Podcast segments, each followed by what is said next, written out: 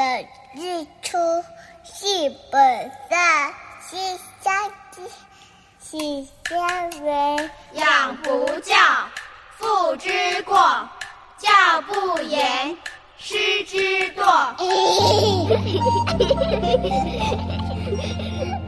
亲爱的爸爸妈妈，家里的孩子是不是爱吃零食、玩手机、作息不正常、讲也讲不听？欢迎收听《宝贝宣言》，让黄轩和专家老师们一起为您探讨孩子的教养问题，让宝贝们健康茁壮、聪明伶俐。欢迎收听黄轩为您主持的《宝贝宣言》。Pourquoi les poules pondent des œufs pour que les œufs fassent des poules. Pourquoi les amoureux s'embrassent C'est pour que les pigeons roulent, Pourquoi les jolies fleurs se fanent parce que ça fait partie du charme. Pourquoi le diable est le bon Dieu C'est pour faire parler les curieux. Hello，听众朋友，大家好，欢迎收听《宝贝宣言》，我是黄轩。今天呢，要来跟听众朋友分享两本非常棒的书，都是由小熊出版所出版的。那今天呢，非常荣幸的可以邀请到这两本书的编辑刘子韵小姐到节目中。我们先来欢迎子韵，您好。嗨，大家好，我是子韵，我是小熊出版的主编。嗯，这两本书呢，诶，它的算是风格吗？嗯，它的一个类型不一样。嗯哦，但是为什么我们要一起介绍呢？哦，第一个当然就是紫韵是一次一次寄给我的嘛，对不对？对对，然后再来呢，我觉得这两本书它其实有呃非常棒的一个功能，它算功能书吗？你认为？嗯，它其实比较偏游戏书，可是它哦在游戏当中可以训练你一些事情。真的哈、对，呃，像比方说，呃，要介绍的第一本叫做《一只猫咪上太空在哪里》。诶，先卖个关子。另外一本书呢，叫做《全集中无人岛绝境逃生》。嗯，这两本书呢，当初拿到的时候，我当然是先从这个比较薄的开始读起哦。嗯，哎，很有意思哦！一只猫咪上太空在哪里？它主要的呢是要来呃教导孩子从游戏当中来训练小朋友的这个数数，还有事物变色，最重要的是专注的能力，对不对？嗯对，那这本书呢，我自己也玩，也全部都做过一遍了，也玩完了，太厉害了，真的很，因为你会上瘾，你知道吗？后面很难。哎。啊，真的吗？对啊，可是我觉得它没有越复杂，哦，你说它的图。图画比较细之类的。对哦，这啊对啦，对大人来说的话呢，是我觉得还好，嗯。但是越玩越有意思哎、嗯嗯嗯，从这本书，它最重要的呢，是可以训练孩子的视知觉。对，嗯，这本书呢，之前我在呃，就是聊到跟职能治疗师聊到视知觉的时候，有特别把这本书推荐给职能治疗师。嗯他也说这本书对孩子的视知觉的训练刺激嗯是非常棒的。对啊，我嗯觉得视知觉这东西真的很重要。嗯，然后，其实一般以前我们好像少听到这个词，没错，它其实就是训练你眼球的那种专注力，是的寻找力这样。是的，对。然后，因为这本书我有请一个那个职能治疗师来嗯帮我写导读，是他就有就一开始他就有讲说什么是视知觉，视对知觉就是其实我们每天睁开眼睛的那一刻开始，是我们会看到非常多的东西。对，那我们东西就是进入眼帘里面，大脑会解读，嗯，会会判断，就是比如说看到时钟，你知道现在几点了，这个也是要大脑判读的。嗯然后你可能今天要穿什么样的衣服，你在衣柜前面找这样。是那这些这些东西，就是这种认知处理的过程，就叫做视知觉。嗯那一个视知觉好的人，他专注力够的人，他其实可以做很多事情，可以呃事半功倍，是是是，就还蛮重要的。嗯，而且呢，这本书就像我刚刚跟大家说的，我把它都玩完了，里里面的算游戏吧，嗯它大概只有呃几几个游戏啊，书里面有写到它十幅对，十个哦场景，它其实十个场景，是那种找一找的训练，就哎是你在呃，他会给你题目，比如说他希望你在这幅图里面，他找到一个，比如说一个滑雪的小女生这样，嗯嗯她可能是嗯、呃穿着红色裙子的滑雪的小女生，嗯，那你就要依据他给你的线索，就是在他这个提供的图画里面对去找那个小女生在在哪里。嗯，对，而且我觉得这本书非常非常棒，就是它呃，这叫什么？全开吗？对开它这个，开本好大一本，对啊，嗯，但是又不会觉得有负担，因为它的页数不多，对对。就十个游戏而已，对，十个游戏，，对，那我想很好奇的，我想问子云，我不知道这个问题可不可以问：嗯，一只猫咪上太空在哪里？可是我跟你说了，我这十个游戏我都玩完了，对，他没有，我没有印象说他叫我找猫咪耶、对，这里面的确是没有叫你找猫咪，对，那为什到底么？为什么？你会去？为什么是你是你取的吗？对，是我取的，因为它嗯。原书就是英文的书名，呃，翻译应该是全世界找一找，哎，这本书是英国英国国的翻译。书，对，OK，它原本书名是全世界找一找，哦然后因为后来我们就想说，因为这本书就是，呃，我们觉得它很特别，它跟一般的那种纯游戏书不一样。是对啊，它可以训练你非常多的的东西，所以我们就想说要让它从一般的游戏书里面跳脱出来。哎可是又不能降低它那个趣味性，是的所以我就想嗯说，那因为这本书啊，它就是开本比较大，对，我觉得就是放在就是我们评估之后，觉得放在书店里面可能比较容易被破坏，所以我们有上那个封膜。嗯，对，所以你在书店一般，除非你跟店员讲说你想要试读这本书，不然你通常你是打不开的，是的你要买回去才行。嗯哼哼哼，那于是这样的话，我们要怎么让就是读者知道这是一嗯本找一找的书呢？是所以我就用封面的元素，因为它封面也非常非常多的图案，然后很可爱，对，所以我就希望呃读者路过这本书的时候，看到这个书名就是一只猫咪上太空在哪里，他就会开始把这本书拿起来，看着封面就开始找。哦，所以这是我的用用意，这样。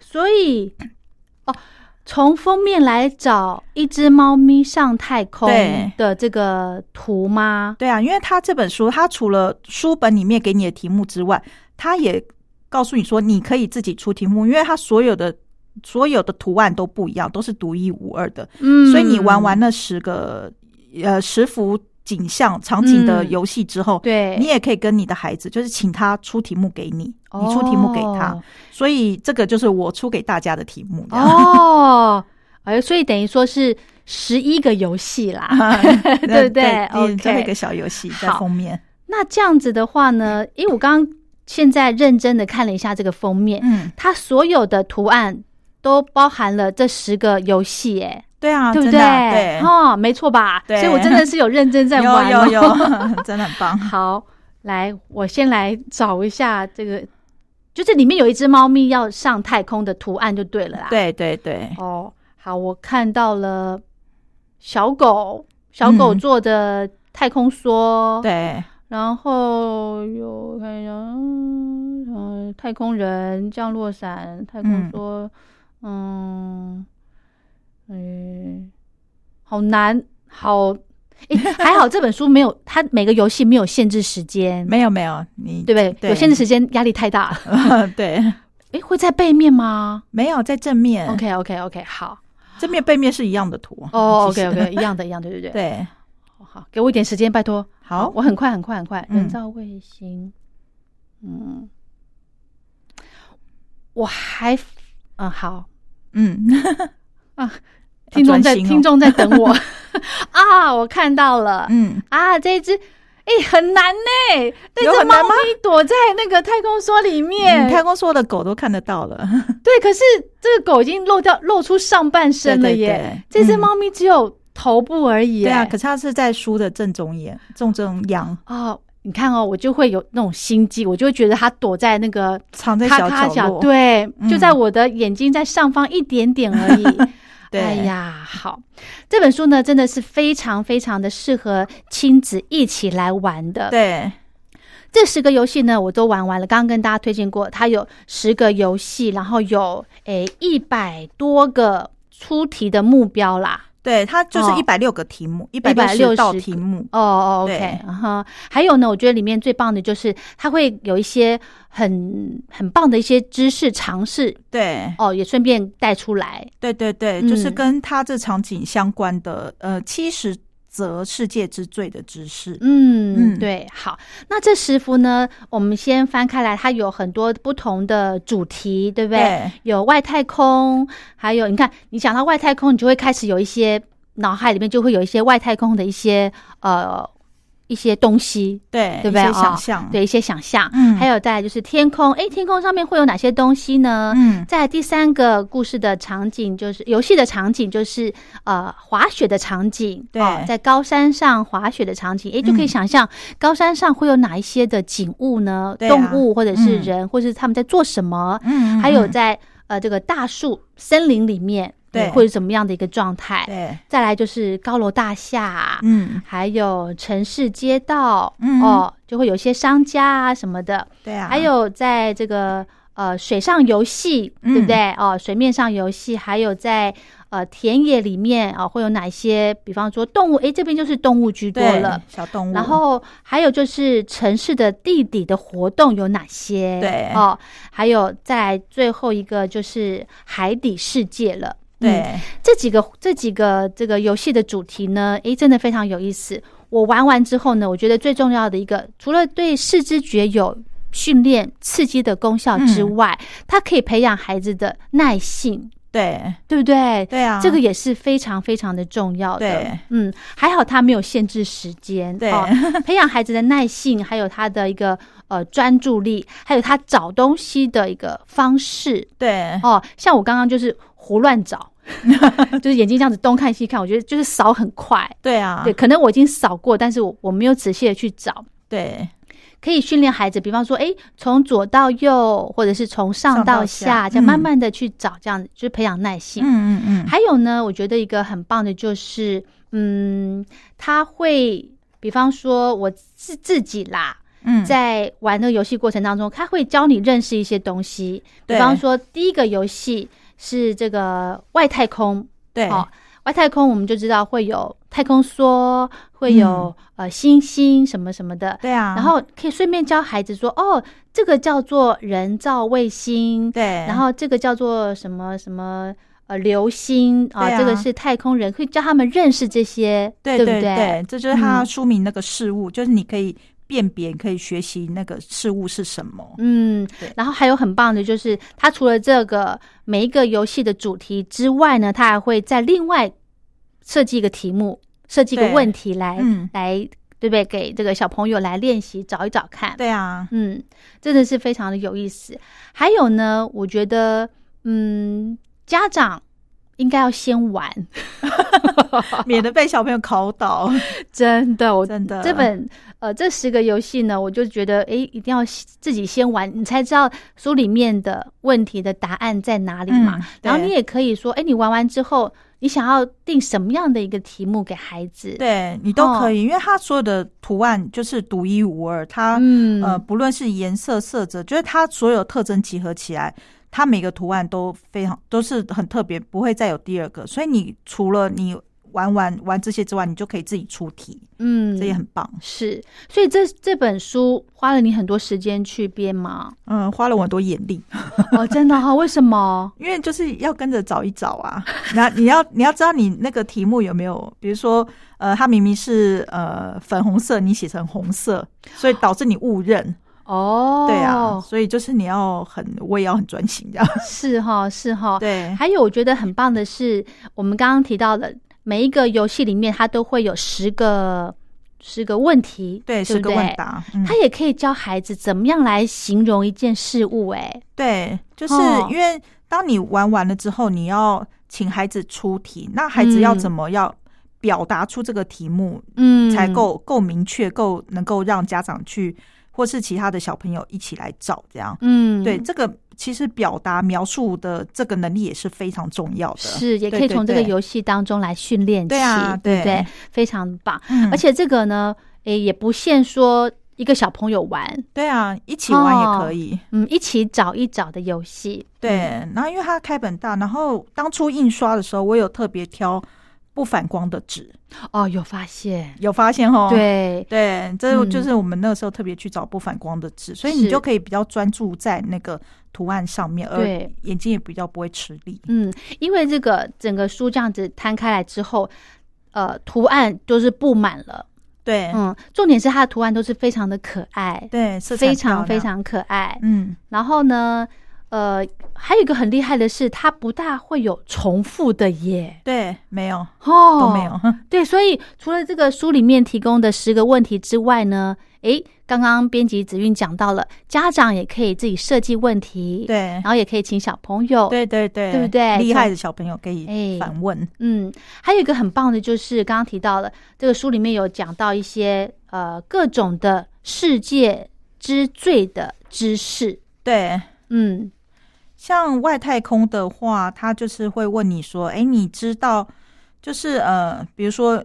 一颗流星它飞行的速度可以达到多多少这样？”然后他这边就写什么哦时速四十六万八千三百一十八，嗯，这有点想象不出来。对这个概念，可能我们我们还没有，对对对，那太空垃圾绕着地球转，太空垃圾有五十万件，所以你就可以想象我们的就是地球外的轨道是不是上面有太多的垃圾？都是垃圾，对嗯 那垃圾怎么上去的？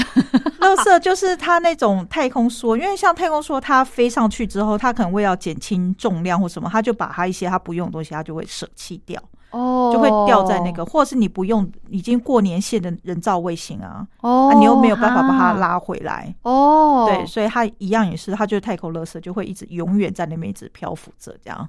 哦，所以哇他之前就是呃呃，就是有科学家讲说，如当如果有一天那个轨道上的垃圾太多了，其实我们人类可能再也出不去了，没没办法再去外太空了。哎对，所以现在就是要如何解决太空垃圾这件事情，也是非常多科学家就是正在着力着手的地是方。哦，对，是哦，原来嗯，好。那我觉得在这个呃书里面呢，第三个游戏就是嗯讲到高山上赏雪的这个游戏呢。，对，哎，我特别把这个勾起来。第五个，他说一只伸出爪子的秃鹰。对，这个时候呢，我就要想说，秃鹰，我一定会先跟老鹰来比较嘛，对啊不对？也可以教导孩子，哎，老鹰是什么样子，然后秃鹰是什么样子。对对对。哦，首先要让孩子可以清楚的分辨出来什么是秃鹰？对啊，对这个就是辨别，就是你可以教导孩子，让他认识认识呃生物啊、动物啊，或是物件那些的。嗯，像他有讲什么山，呃，他呃一只山羊妈妈，所以就是山羊，山羊就是山羊，它不是绵羊，也不是什么羊，对对啊，你就是要、嗯要知道，而且它的关键，它都会特别用颜色来凸显出来。。对哦，嗯这个也很棒。像我刚刚问的这个一只伸出爪子的秃鹰，对，这个里面呢，世界之最的这些知识呢，就有讲到，他说秃鹰可以在高达三千公尺的高空中飞行。对啊，就已经嗯。几乎是只比喜马拉雅山矮一点，哎、不不不是不是，只比玉山矮一玉山，玉山，玉山，对对对。对，嗯。好，所以就是可以搭配这种让孩子更有印象，哎，对？这就是对。呃，课本上呃可能会学到一些，但是我相信很多东西是学不到的，对不对？对，它嗯像这个，嗯小知识，对对对，好，它还可以，就是它这边有时候还会给你那种数数，比如说、呃，诶，你刚好这一页没有，嗯，看一下哦，比如说六颗流星在哪里这样，哦，对，对，两颗相撞的陨石，就是它会给你那个量词，你可以对，呃数量你可以去学这样，是这个六颗流星，你就要去整页去找，对，对不对？去找六颗流星，嗯哼哼哼，OK，好。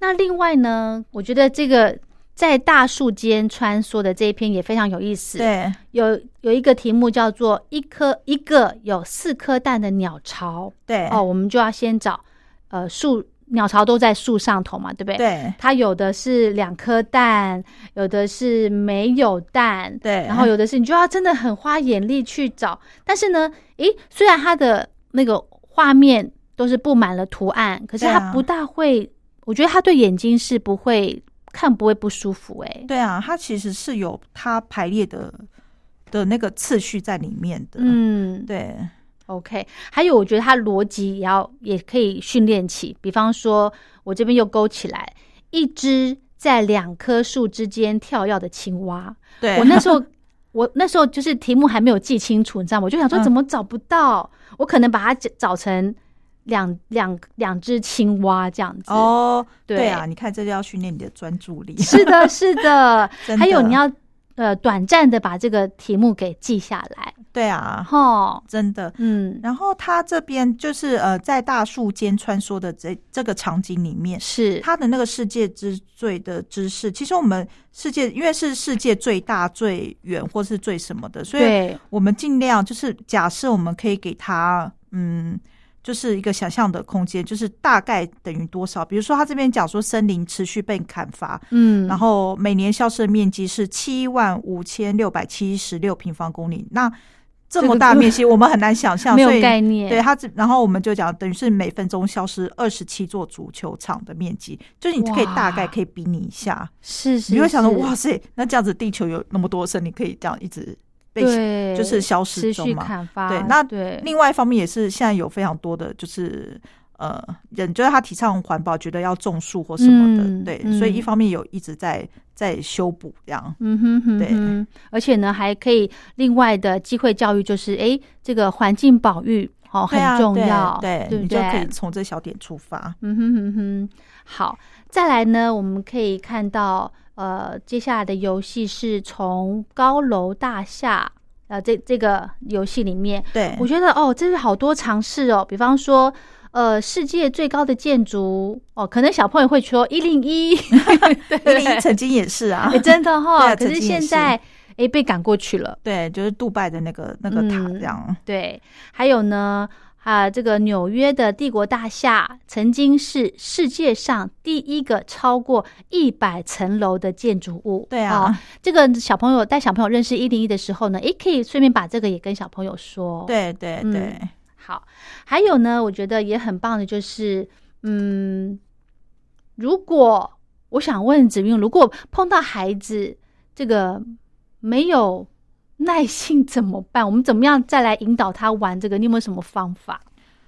如果没有耐心，对比方说哦第一个嗯呃，你找一找一辆正在过桥的紫色汽车，那小朋友都要找找找，因为有的他的物件很小，对对，有的是很明显，有的是可能很小。那小朋友如果没有耐心的话，哇，这个家长引导就很重要了。我觉得你可以先从他有兴趣的东西下手，哦。比如说，嗯。就是假设呃，他可能很喜欢车子。嗯。车车的话，你你就你不一定要顺着这个顺序就让他找，哦，是。你先从他有兴趣的地方开始引导他，让他有信心吗？对，当他答对了，然后你要给他给予赞美，这样让他找到就是哎哇，你好棒哦，什么？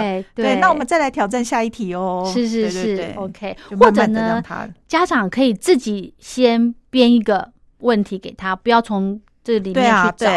哈、嗯可以呢，先从比较大的物件来让小孩子有信心，之后我们慢慢对，再把它带回来这里，这哈哈样。哈哈。诶，所以这本书训练视知觉的，呃，感觉好像是适合学龄的孩子了，对不对？其实我觉得大朋友小朋友都还蛮适合的。哦学龄当然你要让他多，可是我觉得现在两三岁的孩子，他其实嗯。认识的东西其实已经渐渐蛮多的了。嗯，对，你就在他的能力范围里面，让他开始慢慢的来玩这个游戏也不错。嗯，是的，啊。是的，就像这个在城市街道这个游戏主题里面啊，很多的动物嘛，有狗啊、嗯。猫啊，或者是这个冰淇淋啊，对不对？对啊。就可以问小孩子，只是它的这个图样比较小一些些，对。就慢慢，或者是我们把这个书本遮一半，我们玩一半就好对啊，了。玩一半也可以啊。哈、所以它的玩法真的嗯是、呃不设限的，对啊对，不对？真的，嗯你可以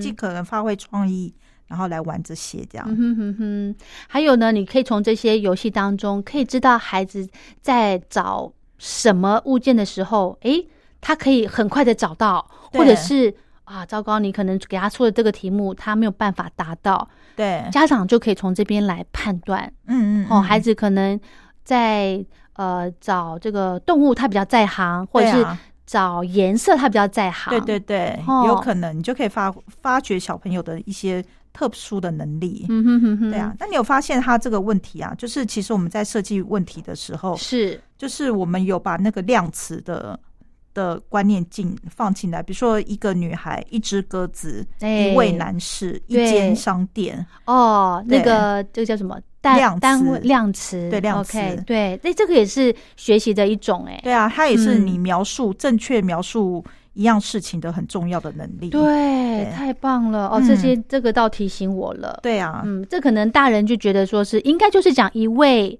一只、一个，可能小朋友 always 一个。对对对，他们可能还不太会懂得如何描述。哎，对对对，运用嗯，这也是一个很好的训练。啊，是嗯，好，那这本书呢，就是主要来跟大家分享，就是可以让训练孩子的一个专注力跟耐心非常非常棒的一本书，对真的怎么玩都玩不腻。对啊，你可以无限的玩哦，而且我觉得嗯大、大朋友小孩子应该都很喜欢这一本。是的，是的，嗯，然后它里面就是呃，就是我们也有教导，就是他前面我请那个职能治疗师黄少涵，对，就是他呃来帮我们写写导读，就是你可以讲说可以他呃可以培养视知觉超能力的哪些能力，比如说，你要怎么培养专注力，你可以用里面其他的，比如说呃。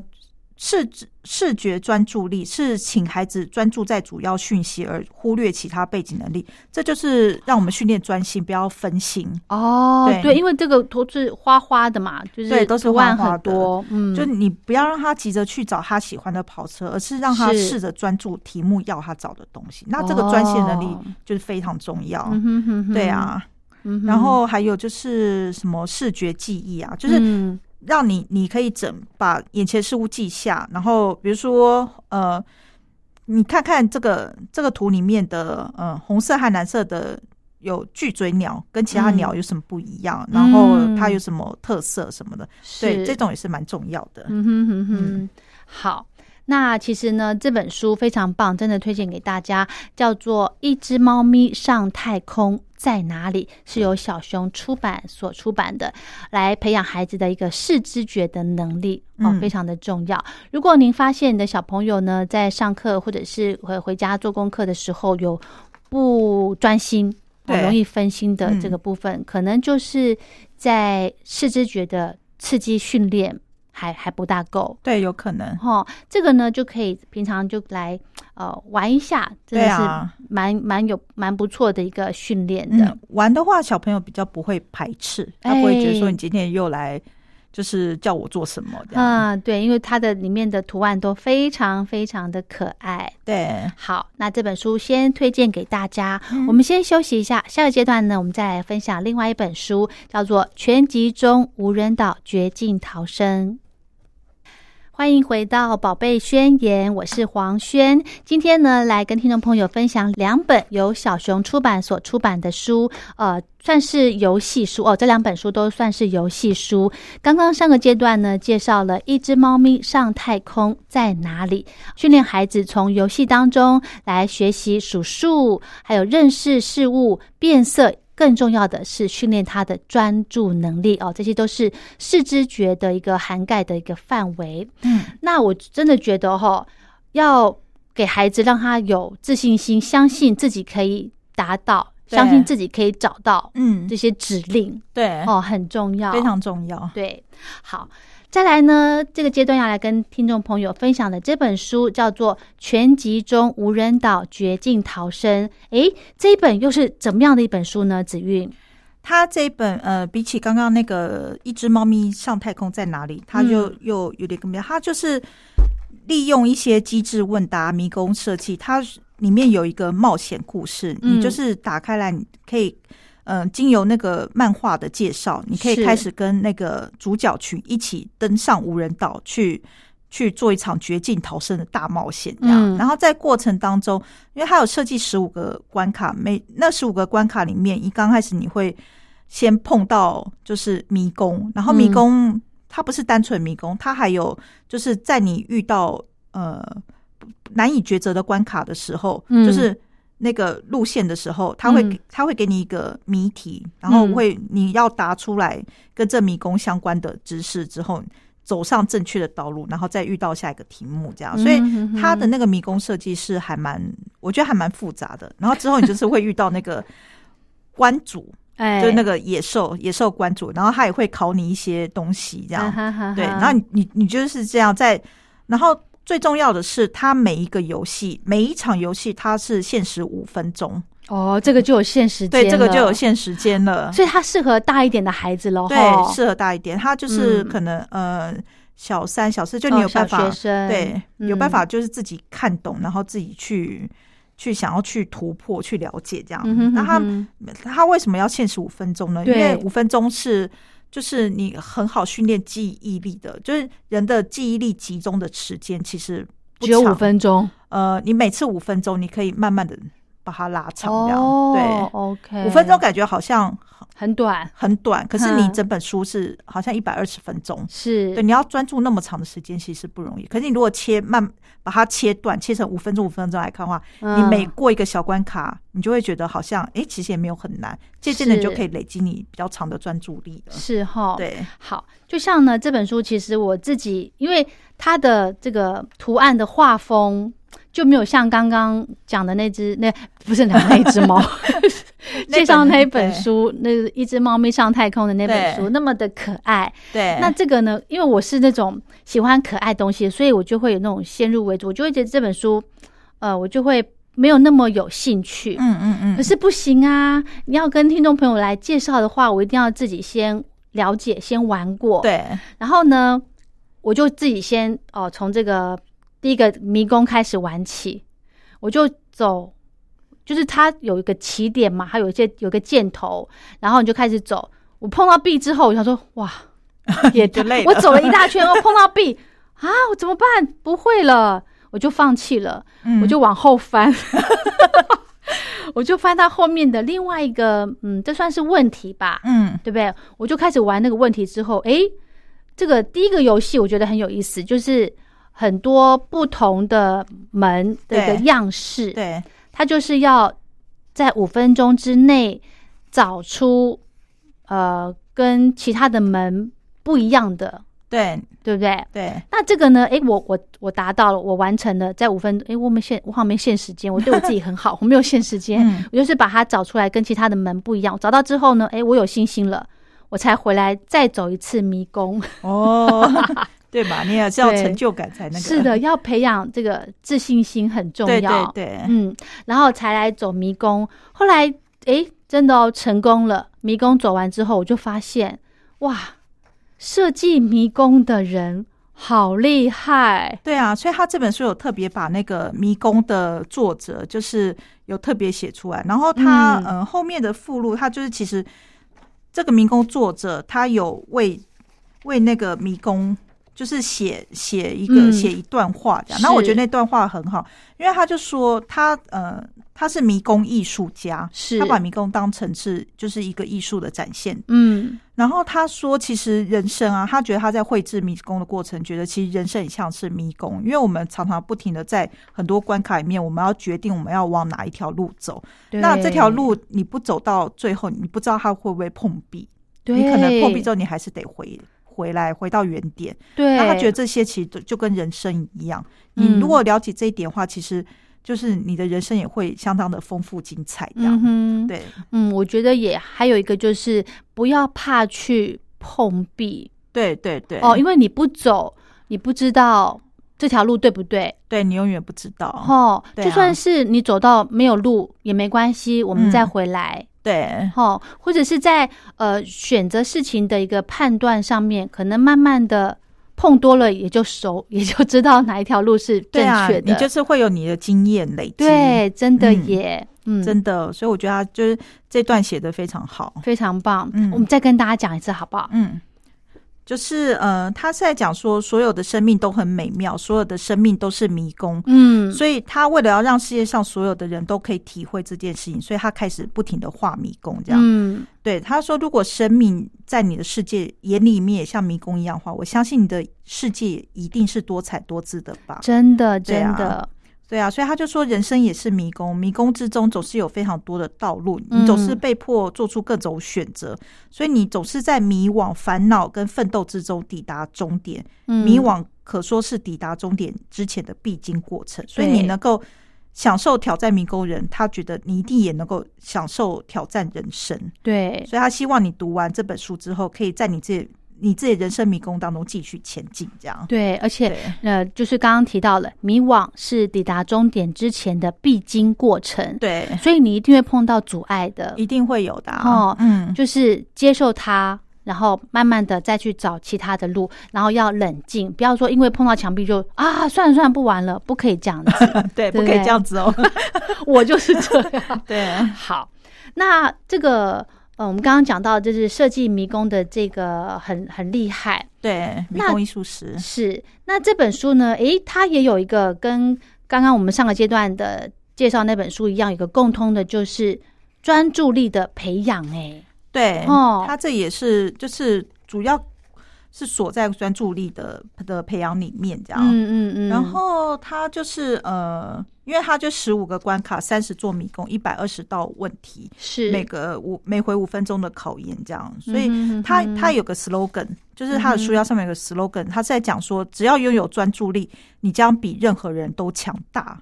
哇，为什么他是这样讲呢？因为他这里面故事的的呃主人翁就是有三个学生，对。他们被被一个集团破解，专门破解未知谜团的那个集团，嗯，被派去无人岛，就是要找出为什么那个无人岛，就是找出无人岛的秘密，这样。嗯嗯嗯，对他们就是被派去，然后他们老师知道那个集团派他们三个去的时候，那老师气急败坏，就是你怎么 你等于是让他们去送死这样，因为这三个学生在他们在他的班上就是最坏最调皮的三个学生这样。啊，然后那个那个机关的的主人他就说，他就说你不要小看这三个孩子哦，这三个孩子只要专注起来，他们会比谁都强这样。真的，真对的，呀嗯，也就是说呢，这个父母在教导孩子的时候，不要觉得说，呃，一下子就否定他，他可能在某某个地方的表现不如你的期待，对，但是你不要就全盘的否定这个孩子了，对啊，哦，嗯，嗯。你应该是试着去找出他的长处，然后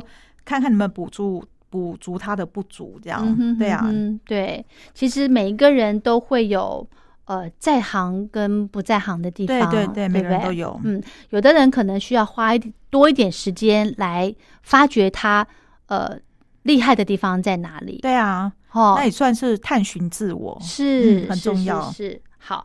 还有呢，这本书就是我的一个特色呢，嗯子韵来跟大家先分享一下好不好？嗯，特色的话，它就是它一开始它就是以漫画故事对来带，因为小朋友其实就是非常喜欢冒险啊，嗯然后很喜欢很喜欢漫画的情节，所以它就是吸引孩子。带你就是让你跟他跟这些这三个主人主角一起去冒险，哦，对，就非常精彩刺激，好像孩子他亲身经历的，一一起跟主那个主角群去，有有你有感感觉吗？对，有对啊嗯然后再第二个是它的特色，第二个是闯关游戏。就我刚刚讲，它那个神秘的无人岛上面有十五个区域，然后每个嗯区域都有野兽，就是它野兽其实是是动物。嗯，然后它那个动物关主，比如说呃狮子啊，比如说老虎啊，嗯或者是大象大大象、大猩猩，嗯对，它就是它会镇镇守，然后你必须要通过他们的出的题目，得到那嗯个解锁圆环，这就是那种有点像呃打大魔王一样，对对它一关一关的慢慢的打，这样。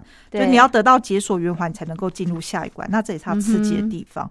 然后再就是我们刚刚介绍的，就是你一旦进入关卡，第一件事情你一定是要先过迷宫。先，走迷宫，对，走完迷宫嗯。你才能够看见那个 BOSS 在哪里，这样。是。对，嗯然后再就是它的机制问答，它其实那个机制问答，十五个关主的机制问答的面向都不一样，都不一样，对，它有些是可能是考你数学，有些是考你的常识，有些是考你的、逻辑。逻辑。对，对。它就是你需要集中精神，运用你各学科，就你在学校学到的，比如说社会啊，嗯，呃，自然啊、数学啊，嗯。对国语那些的，就是活用各科知识跟统合思考力，这个非常重要。就是你可以灵灵活运用你所学的东西，然后你才有可能破解他们的难题。那每题一样，限时解答五五分钟，钟对，真的很紧张。嗯，对，那如果说你就是呃没有办法的话，你也就是他他的最后我们都有解答说明，对，这个很重要，这样讲，而且本书本书跟原书，就是因为这个是日本翻译书，，对，不一样的地方是我们所有的题目，我们都为他写了详解。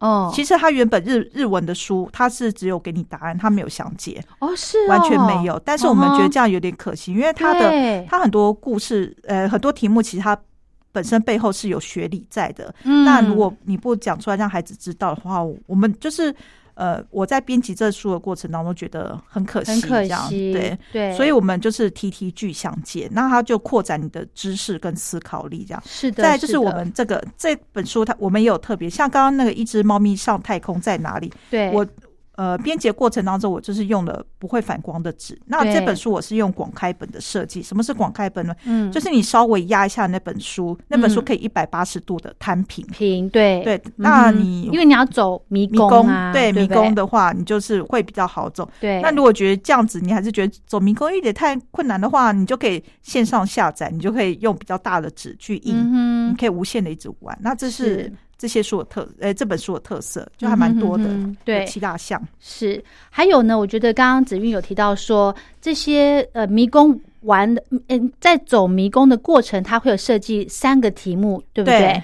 它这个题目，比方说，呃，我先跟大家举个例子好了，比方说，呃，犀牛的大牛角是从身身体哪个部位演化而来的，对，然后你就会有答案有 A 跟 B 嘛，嗯。你就走到这个地方的时候，你就要去判断答案是 A 还是 B，你就要选择走 A 路线还是 B 路线，对。对不对？然后后面的这个解答的部分呢，它会再延伸哦，对，它会跟你讲说，呃，犀牛角跟头发、指甲一样，都是由表皮细胞角质化之后的产物。对。哦，它会告诉你，它不光只是告诉你答案，嗯，哦，就是由角质层变化来的嘛，但它会跟你延伸呃更清楚的一些尝试。对对对，哦，这个好棒哦。对啊，最后面的嗯那个迷宫的解答真的很值得一看。是的，是的，这个就嗯是、呃原文书里面没有的部对，分，算是呃中文版的特色，繁体中文版特色，哦好嗯棒哦！所以这本书你编起来更辛苦了吧？对，而且这本书那么厚，然后对，对啊，然后我也是要一题一题，就是跟着玩对，真的我而且哈可能要反复玩好几次，因为我要知道它的解答顺不顺，这样。哇塞！这本书玩完之后，这个专注力大大的提升，对，逻辑 还有一些这个呃呃方向角度这些，我觉得都会有加分的效果、对欸都有。嗯，像我很喜欢玩它迷宫之后的这些挑战、这些问题，嗯嗯，像这个，嗯，这第几页啊？嗯、他没有写页数，它哎有有有。有有对，三十一页的这个找找出相同图案的哦，钥匙。对，这个好难哦，这个好难，十六把钥，对，你要你要想，因为它有些就是有些钥匙它可能是翻过来，就是缺口，对不对？缺口，还有它左右可能是颠倒的，对，对啊，就你的钥匙正看反看其实不一样，但它图案其实一样一样的，对。对。然后又加上颜色，会让你真的会，就是给你一些阻碍、阻挠。哎，对啊，，当然了，一哦定要的。好，所以子玉你在编这本书的时候，这些游戏你有没有觉得哪个是你最在行的？哪个是你觉得哇，这个地方真的是呃，对我来说是困难，要再训练的？最在行的，我觉得嗯那个嗯、就是在讲说底下有三个箱子犀牛的那个哦，箱子那个那个你很在行，我觉得就是那种藏钥匙吗？对，藏钥匙，就是他要告诉你说这些箱子它各有一些线索，你要用那个线索来推推论出箱呃钥匙是在哪一个里面。哦，对，所以这种逻辑推推导的，我觉得这是我你很厉害。对对对，对。真的哦，这个呢，我看了，应该说我我直接看他解的，因为我自己从他的线索去找，我找不出来。嗯然后呢，我看他的答案，我看了应该有三遍吧，嗯，我才确定我理解了这个这一题。题目对，所以我的逻辑非常差。嗯我觉得这很好玩，我很喜欢、这个。对，还有呢，我后来我觉得我在行的呢，就是这个数字方格，嗯嗯嗯，哦速读像速读那样也像数独这个，这个就好好玩哦。对啊，这还蛮有趣的。，对，我也觉得这蛮好玩的。嗯，还有这个圈圈，这个我也不行，哦就是圈圈这个真的很难哎。这个怎么？我我我自己也是觉得很难。对哇、嗯这本书还很棒，推荐给大家。还有就是把中文字切割成四片或者是九片，哦，对，你要去呃去想说，诶，这个文字被切成这么多片之后，它到底是什么字？对，哦，这个也很好玩。对啊，这就是考你对中文字的熟悉程度。对对对，对，它的游戏真的设计的太强了。，对，它还有一个是那个呃、嗯第五十三页企鹅的那个，是就是文字卡片重新排列，组合出就是台湾在内的世界名人和相关事迹。哦，这个其实日本就是日文版，它的部分是跟日本有关的，对因为我可是因为们嗯对，就是跟我们就比较远然后，所以这个这个内容是有调整过。对我有调整过这样，我就是想说不能太难，又不能太偏离常识，又不能什么的。对，对没错。嗯好，那今天呢，跟大家分享了这两本书。第一本呢叫做《一只猫咪上太空在哪里》，可以训练孩子从游戏当中来训练他们的呃认识事物，还有数数、变色跟专注这些视知觉的能力。那另外一本呢是来训练孩子呢，呃，这个逻辑、推理还有空间。对，空间感知，对不对？空嗯间感的这种能力，哦对这两本书非常推荐给爸爸妈妈。嗯好啊，自己的呃，我真的觉得爸爸妈妈来玩也是非常的有意思。对，啊，暑假或是放假的时候，都很欢迎大家就是拿这本书来两本书来嗯玩一玩。对，推荐给大家。嗯，呃，书里面有提到说，孩子认识的世界有多大，潜力就有多大。对，阅读是孩子认识世界的开始，对多棒的一句话！啊，这是小熊的 slogan。真的对哈、真的好，这两本书都是小熊出版的哦。对，，好，今天非常谢谢我们的主编子韵，谢谢您。谢谢。好的，继续呢，我们来聆听由小熊出版所出版的正言法师说给孩子听的智慧故事。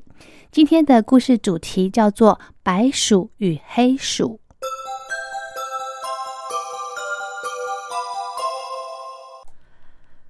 白鼠与黑鼠。有一天，一个猎人像平常一样在树林里打猎。忽然间，许多野兽从四面八方朝他飞奔而来。哎呀，这这怎么办呢？我一个人如何对付这么多的野兽呢？猎人赶紧头也不回的拼命逃跑。跑着跑着，发现前面有座古井，井上有一棵大树，一根树藤正好往下垂到古井里。啊，我我我就先沿着树藤躲到井里，等野兽散了，我再出来吧。